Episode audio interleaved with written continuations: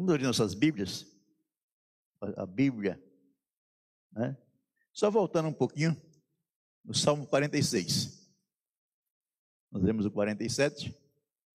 Por que, que eu li 47? Agora estou lendo 46, que é uma sequência. 46, 47, 48 é uma sequência. Né? na minha Bíblia diz aqui que Deus é nosso refúgio e fortaleza. A outra Bíblia, da outra, outra versão, diz que né, a fé perfeita.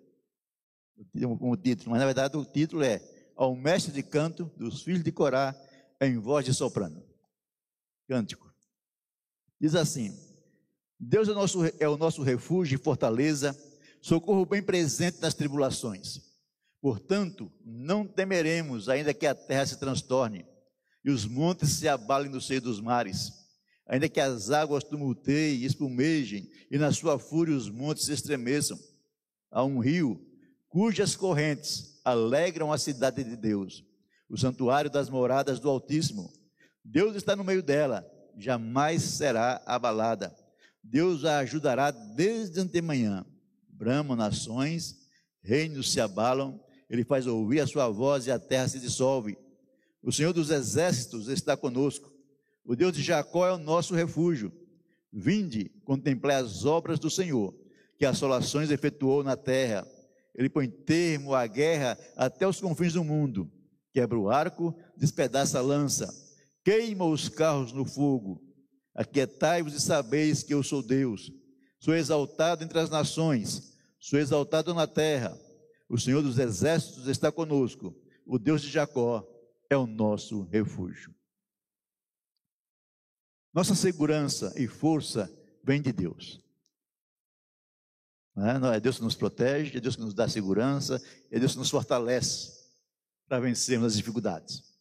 O Salmo 46 é um salmo muito interessante, é um salmo de celebração, é um salmo de louvor ao Senhor, de adoração ao Senhor, por um grande livramento, um grande livramento que o Senhor deu. Esse salmo serviu de inspiração para Lutero escrever o hino, né, que é muito conhecido, Castelo Forte. Então, esse salmo inspirou Lutero a escrever esse hino.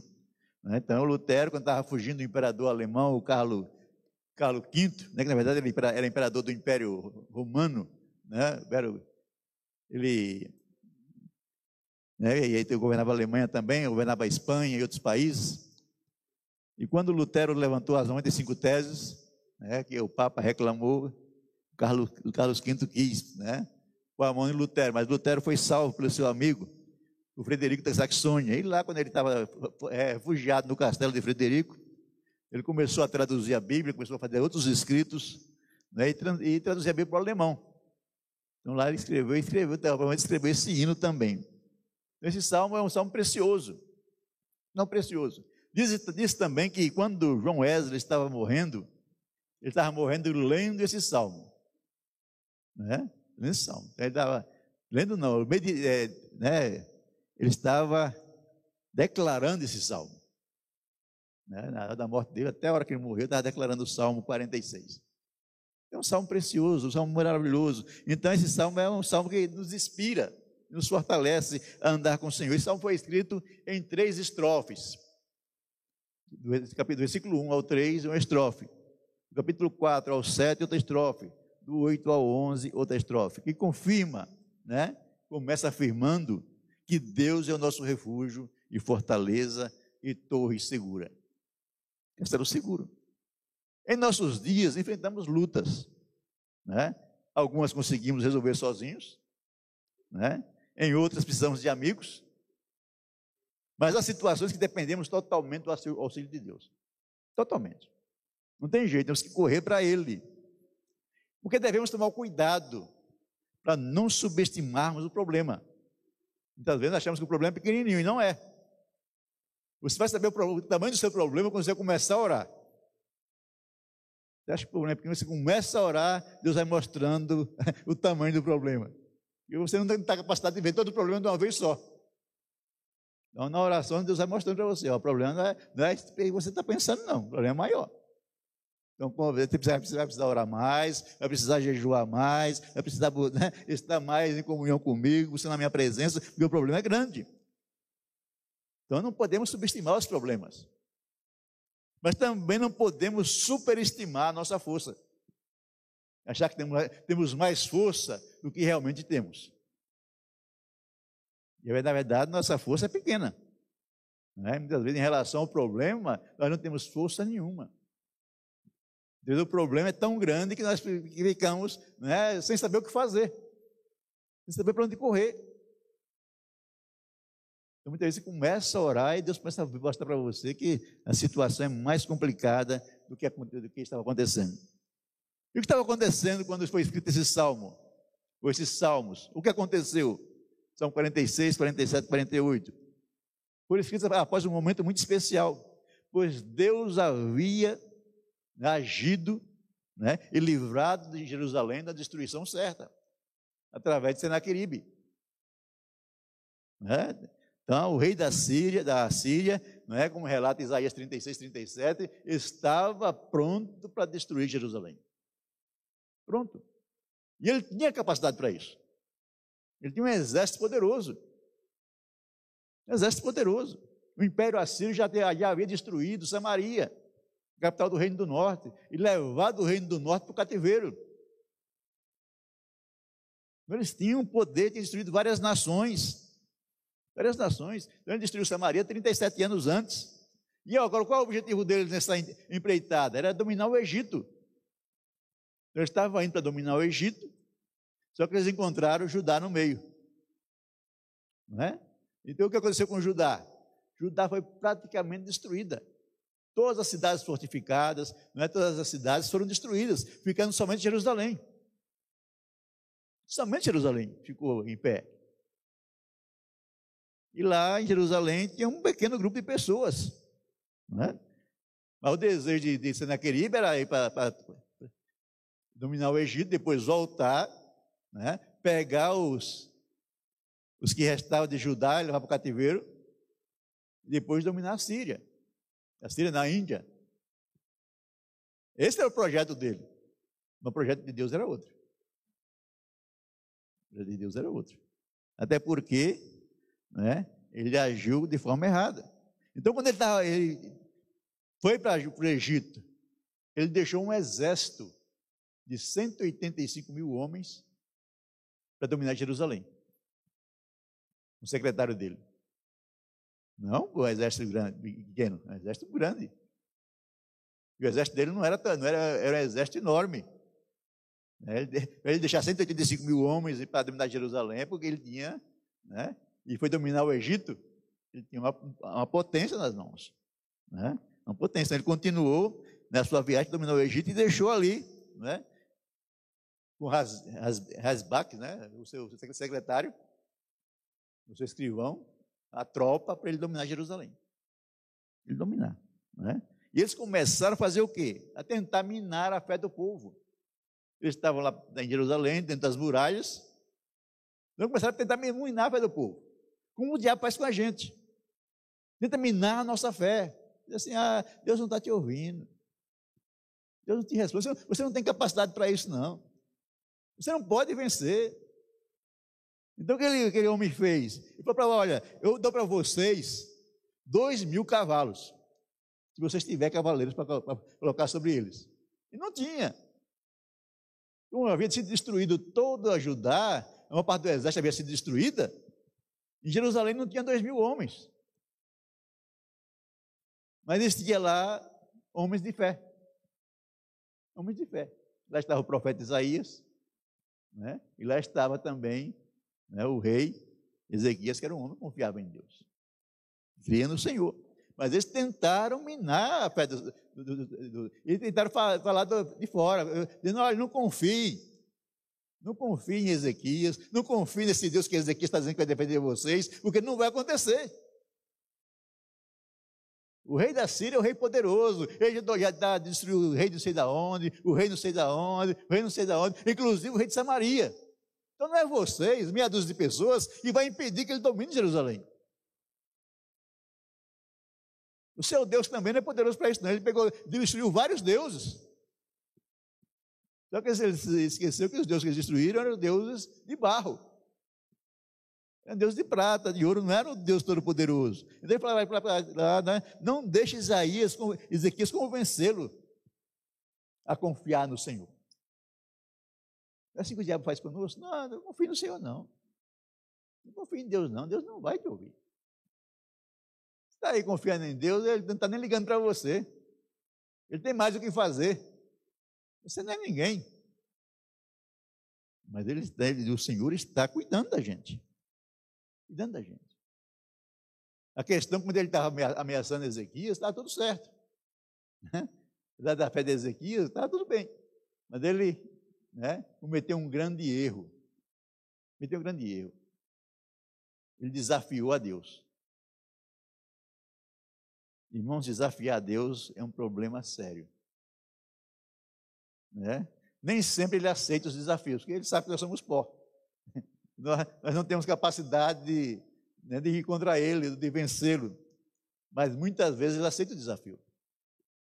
Quando ele aceita esse desafio, é problema. E ele aceitou o desafio do Senaqueribe. E o próprio Senaqueribe, depois, quando né, ele mandou uma carta, o rei Ezequias, repetindo as mesmas coisas e dizendo que ele iria fazer. Olha, o seu Deus não, é, não, tem, não pode fazer nada, eu, eu vou fazer. Eu vou chegar e vou agir, vou, né, vou é, destruir tudo isso aí e vocês vão pagar o preço. Mas Deus falou para Ezequiel: fique tranquilo. Ele não vai né, colocar nenhuma tranqueira aqui, ele não vai lançar nenhuma flecha nisso aqui, ele não vai fazer nada. Não vai fazer nada. Porque eu vou proteger. Ao contrário, ele vai voltar para a terra dele envergonhado e lá ele vai ser assassinado. Ele não sabia que Deus já havia decretado a, né, a morte dele. Tem duas coisas, meus irmãos, que Deus né, se move para realizar. É uma, pessoa que tem fé, Deus procura honrar quem tem fé. E Deus também né, vai contra os orgulhosos. Se tem alguém que Deus não, gosta de, de, de, jogar em terra, são os orgulhosos, né? Diz que o orgulho, do orgulho precede a queda. E lá estava, né, Senaqueribe achando que era o top, que era o máximo. Aí, mas Deus mostrou para ele que ele não era. Ele havia destruído os deuses né, pagãos, deuses de prata e de ouro, inclusive Baal, que era o deus do, do reino do norte. Né, destruído. Mas ele está agora enfrentando, não um Deus de prata, não um Deus de ouro, está enfrentando o Rei dos Reis, o Senhor dos Senhores, o Criador dos céus e da terra. Então, enfrentar o Criador dos céus e da terra né, é complicado. Ele, né, além do mais, ele tem milhares de anjos. Milhares de milhares, diz a Bíblia. E um anjo tem mais poder do que qualquer homem. Do que qualquer homem. Né? Então, e Deus mandou somente um para derrotar o exército de Senaqueribe, de 185 mil homens. Deus não mandou nem, nem uma legião. Podia mandar seis mil, né? Não precisou de seis mil, só um. E esse um é especial, diz a Bíblia, Deus mandou quem? O anjo do Senhor. Quando a Bíblia fala o anjo do Senhor, quem estava lá era o próprio Senhor Jesus. Agindo em favor daquele povo. Como ele age hoje em favor das nossas vidas. Muitas nossas vidas. Por isso o Salmo reforça a confiança desse Deus que traz, traz livramentos. Nos livra, não é? Está reforçando isso. Então o salmista começa afirmando para nós que Deus é o nosso refúgio e fortaleza. Se Deus é o nosso refúgio e fortaleza, só, só nos atinge o que Ele permite que atinge. Se Ele não quiser que nada nos atinja, nada irá nos atingir. Não adianta ter medo. Não fica com medo. Não, eu não vou para tal lugar que eu tenho medo. Não, se Deus quiser que você vai, vai ser atingido, vai ser atingido dentro de casa. Deus permitiu, isso vai acontecer dentro de casa. Não precisa ter medo, não. Precisa confiar no Senhor. Senhor, estou indo em teu nome. Né? O Senhor me, me dirige, me abençoe, me guarde. Eu sei que o Senhor tem o controle da minha vida. Não é ter medo. Né? É por isso que não devemos temer. E o motivo é simples, meus irmãos. Ele está presente em nossas angústias. Eu falo o versículo né, 1, parte 2. Socorro bem presente, aonde? Nas tribulações, nas angústias. Não, não ele não está distante. Ele não está ausente de nós, ele, ele não está né, lá nos céus sem se preocupar com você, ao contrário, ele está bem presente com você. A tribulação está grande, mas ele está aí. Confia que ele está ao seu lado, te fortalecendo, te ajudando, porque nós só vencemos as dificuldades se ele estiver conosco. Se ele estiver conosco. E não há nada que possa surpreender a Deus. Não há nada que possa deixar Deus de boca aberta. Ah, né? Aconteceu, eu não sabia. Não existe isso. Não existe isso. Nada pode surpreender o Senhor. Pode surpreender. Mas o Senhor não. Mas até nós só nos surpreende se nós tivermos uma vida espiritual fria, fria com frieza espiritual. Se você tiver com a fé firmada no Senhor, estiver né, bem ligado ao Senhor, né, nada vai te surpreender, porque Deus vai te avisar antes. Vai revelar o seu coração antes. Você vai perceber a presença do inimigo antes. Então, você não vai ser pego de surpresa, ele vai te, né, te dar o, o, né, a capacidade de discernir a situação, discernir os problemas e vencer as dificuldades. As dificuldades. Agora, a frieza espiritual acontece conosco, irmão. Muitas vezes nós, nós nos esfriamos. Né? Quando, quando a luta nos pega de surpresa, né? Está lá, sossegado, tranquilo, aí vem uma notícia ruim e você desaba. Isso acontece. Mas nós temos que dizer, Senhor, me ajuda. Senhor, me socorre. Eu creio que o Senhor né, está comigo. Né? Então Deus está nos, nos, é, né, né, perto de nós, está pronto a nos ajudar, está nos fortalecendo a cada dia. Ele é um Deus presente. Nosso Deus não é um Deus ausente, é um Deus presente. Né? Então, ele está lá, ele está lá nos céus, diz a Bíblia Sagrada, mas ele está de olho na terra, olhando para ver o que se passa aqui. né? O que se passa aqui. Né? E aí, para poder, ele, ele nos guarda, ele nos fortalece, nos abençoa cada dia. Com certeza, o povo de Judá foi surpreendido. Foi surpreendido. Pois eles não esperassem um grande exército, com grande força, que viesse para destruir tudo. Não esperavam. Né? Então, é, para eles, aquele, aquele, exército marchando era para eles como uma, uma, um terremoto. Você imaginou milhares de homens marchando? Com carros, com cavalos, né? Que barulho que isso faz? Faz um terremoto. Né? Está destruindo tudo. Não era o exército marchando. Ele compara também com um maremoto. Que acontece quando vem aquela onda que vem destruindo tudo? Esse exército era assim, essa onda que vinha destruindo tudo, né, movendo tudo, movendo até montanhas, como diz o salmista. Mas o Senhor estava com eles. O Senhor estava com eles. Ele fala, né, pode, pode as águas né, tumultuarem, pode acontecer muitos problemas, mas o Senhor faz. Né, por nós, o que ele disse vai fazer. Por isso, devemos estar tranquilos. Mesmo que tudo esteja aparentemente ruim, devemos estar tranquilos. Porque uma coisa que o crente né, tem que ter sempre é paz. Paz. Você pode até não sorrir, até estar triste, estar abatido, é pela dificuldade, né, não ter vontade de sorrir, mas a paz do Senhor tem que estar em seu coração. Tem que estar em você. Se você, se você tiver paz, né, as outras coisas vão passar. Ah, pastor, mas eu estou triste. Ah, eu também. né? Enquanto ficamos tristes. Não temos vontade de sorrir, não.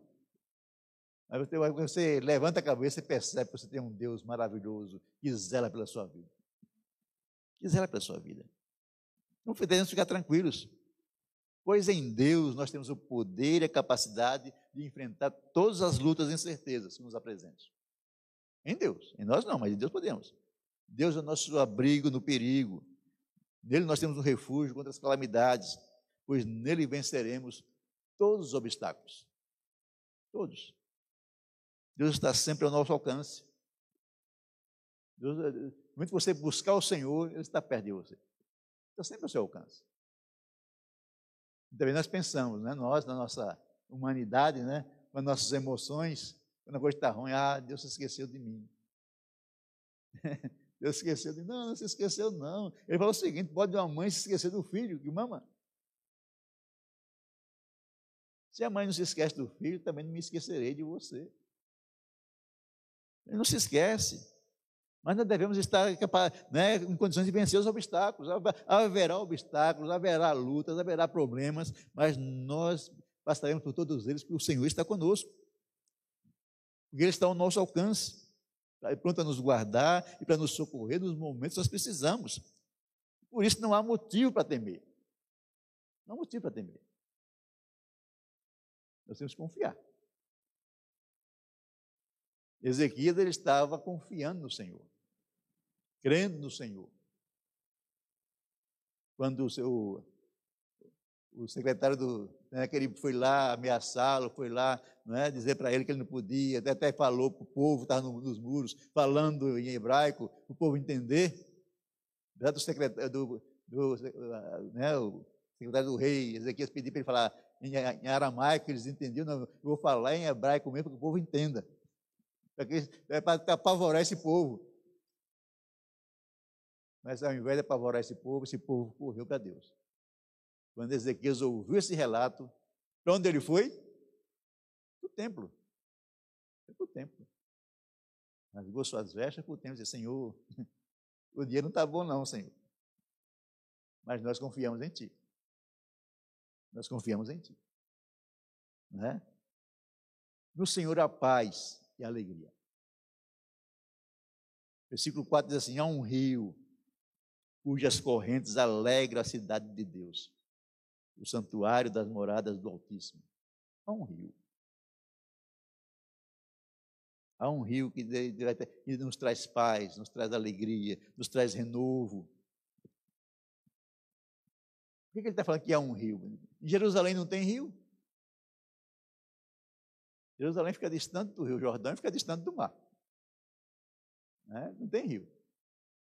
Mas ele fala um rio. O que ele está dizendo? Ele está usando uma metáfora ele fala da constante bênção de Deus em nossas vidas.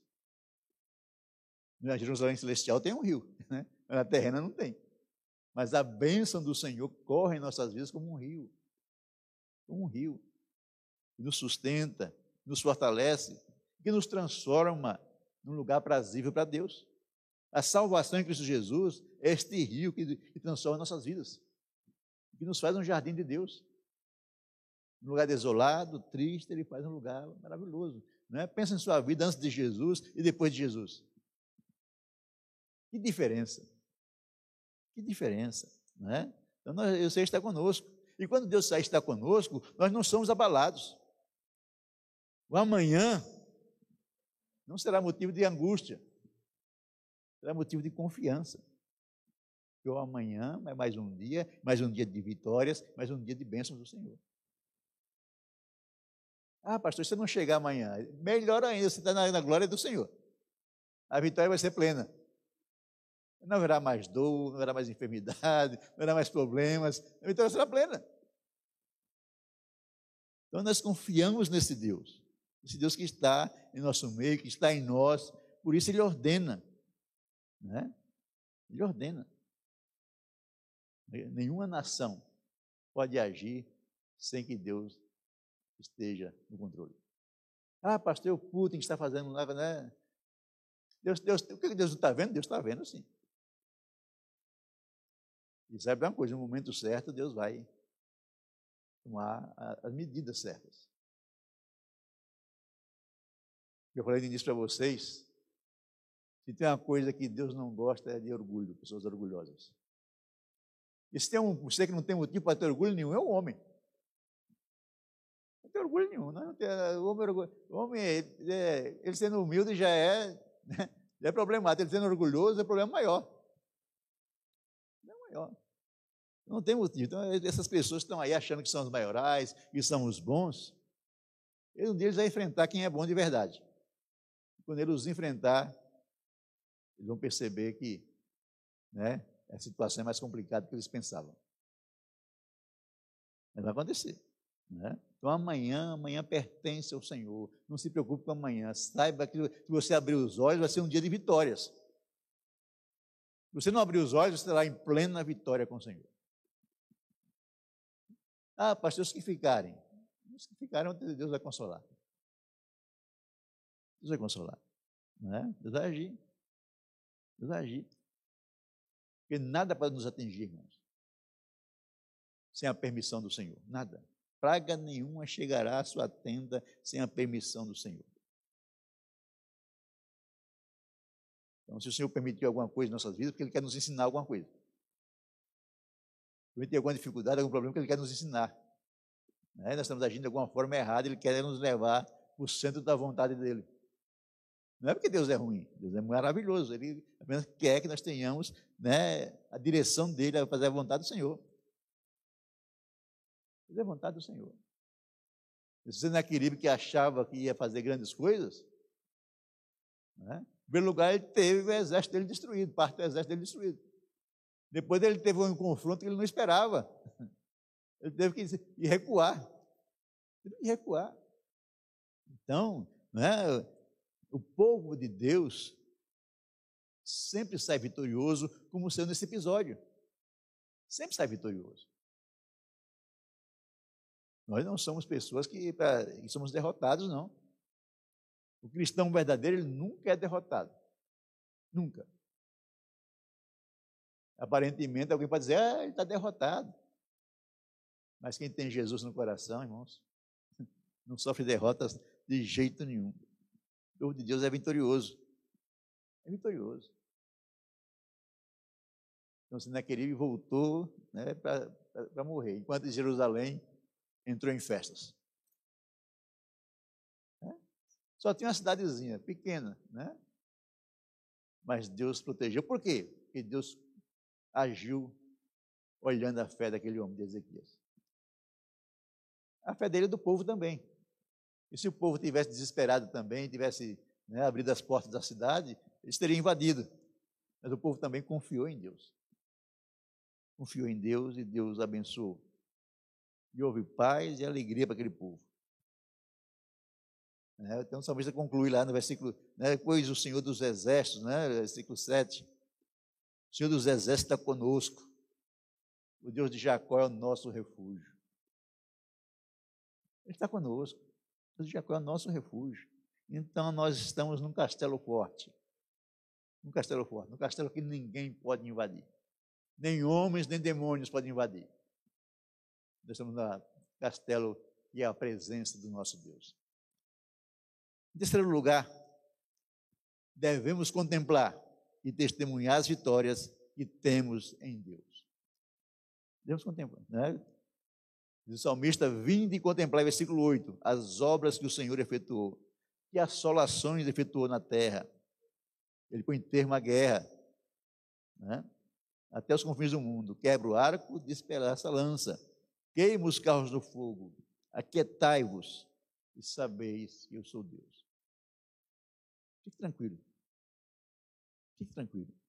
Então, o convite é nós vermos o agir de Deus em nossas vidas. O problema é que muitas vezes nós estamos tão atarefados com as coisas, tão preocupados com as coisas, e não estamos vendo que Deus está agindo. Deus está fazendo, Deus está cuidando. Muitas vezes não, a, a nossa, não, nossos olhos muitas vezes só vai para preocupação. O problema. Já viu um, um, carro quando vem na sua frente com farol? Você, em vez de manter o olho fixo na, na, na estrada, você olha para o farol do carro. Tem que vir contra nós. Por isso acontece muito acidente. Né? Não, nós temos que manter nossos olhos fixos em Deus. Não, não desviar os nossos olhos para a dificuldade do problema. Contemplar o que Deus está fazendo contemplar o que Deus tem feito. O que Deus tem feito. Contemplar a obra dele em nossas vidas. O que ele faz, fez ontem, fez hoje e fará amanhã. Contemplar. Ele é um convite, vindo e contemplemos. Quando Deus destruiu Senaqueribe, não só Jerusalém teve paz, não só Judá teve paz, mas todos os reinos teve paz. Todos os reinos. Por isso ele fala que ele é o Senhor de toda a terra.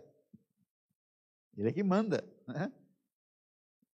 Salmo 47 para bater palma a todos os povos. Olha, se alegre no Senhor todos os povos, o Senhor libertou vocês. O Senhor libertou vocês. O ato poderoso de Deus de libertar Jerusalém, libertar Judá, libertou todos os reinos que será que ele tinha, tinha dominado. É importante nós confiarmos no Senhor. Ele é esse Deus maravilhoso. Então o povo saiu para recolher os despojos da guerra. Né? O anjo do Senhor foi lá, destruiu né, em questão de minutos, um exército inteiro, e o povo saiu para pegar os despojos. Isso ele diz: aquietai-vos, fique tranquilo. Eu sou Deus, não posso fazer essas coisas. Fiquem tranquilos. Né? Sossegue seu coração. A batalha cessou. O problema acabou. Você sabe bem que eu sou Deus. Então, eles saíram para lá para ver o, né, o estrago que o anjo do Senhor fez, e lá, e lá viram os despojos. E viram os carros de guerra, começaram a queimar os carros de guerra. Por que eles começaram a queimar os carros de guerra? Porque se o Senaqueribe voltasse, ele não encontraria né, equipamento de guerra para ele pegar. Mas o salmista atribui isso a Deus.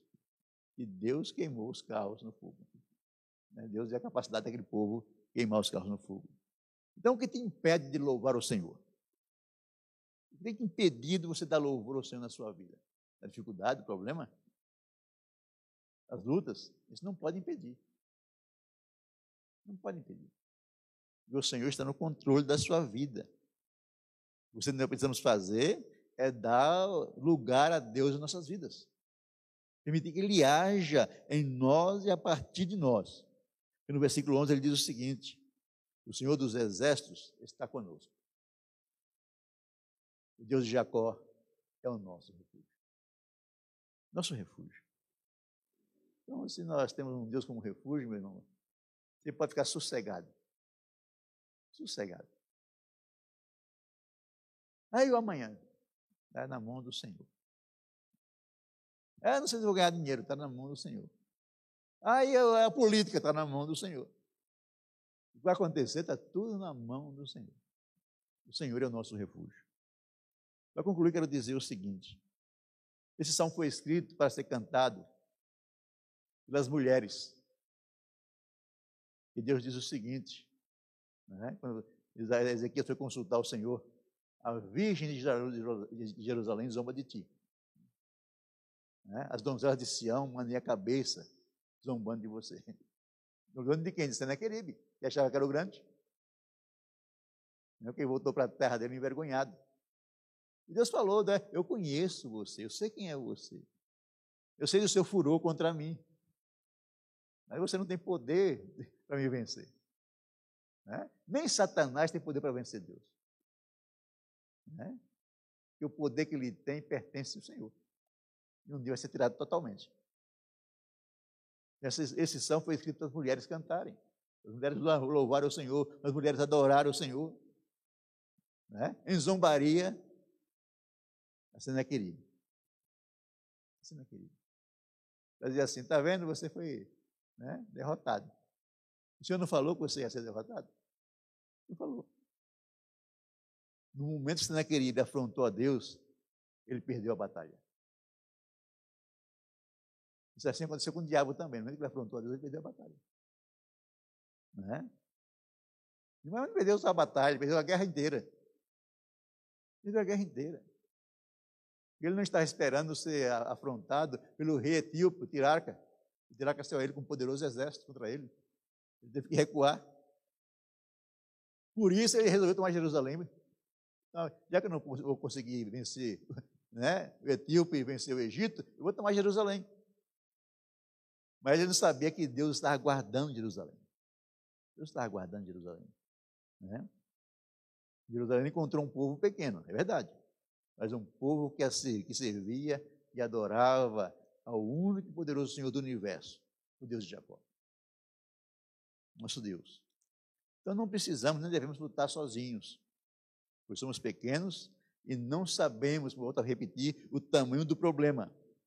Sempre devemos ter Deus conosco à nossa frente para lutar as nossas batalhas. Sempre. Pois existem batalhas que somente Ele é capaz de vencer. Somente Ele. Nós temos que fazer é confiar nele, entregar nas mãos dele. Né? Porque ele, volta a repetir, né? como diz o salmista, o Senhor dos Exércitos está conosco. Né? Ele é o nosso refúgio, como diz outro salmo, socorro bem presente nas tribulações. Por isso não há o que temer. E há motivo para nos alegrar no Senhor. Nos alegrar nesse Deus maravilhoso. Deus abençoe cada irmão e cada irmã, em o um nome de Jesus. Oremos ao Senhor. Senhor Deus de poder, Senhor de graça, Pai de amor, eu quero, Pai Santo, te louvar e te exaltar por esta noite. Por estarmos aqui diante do Senhor, Pai amado, por esse salmo maravilhoso, Pai amado, que fala, Pai, da vitória que o Senhor deu ao teu povo, Senhor amado, da vitória que o Senhor tem nos dado a cada dia, Senhor.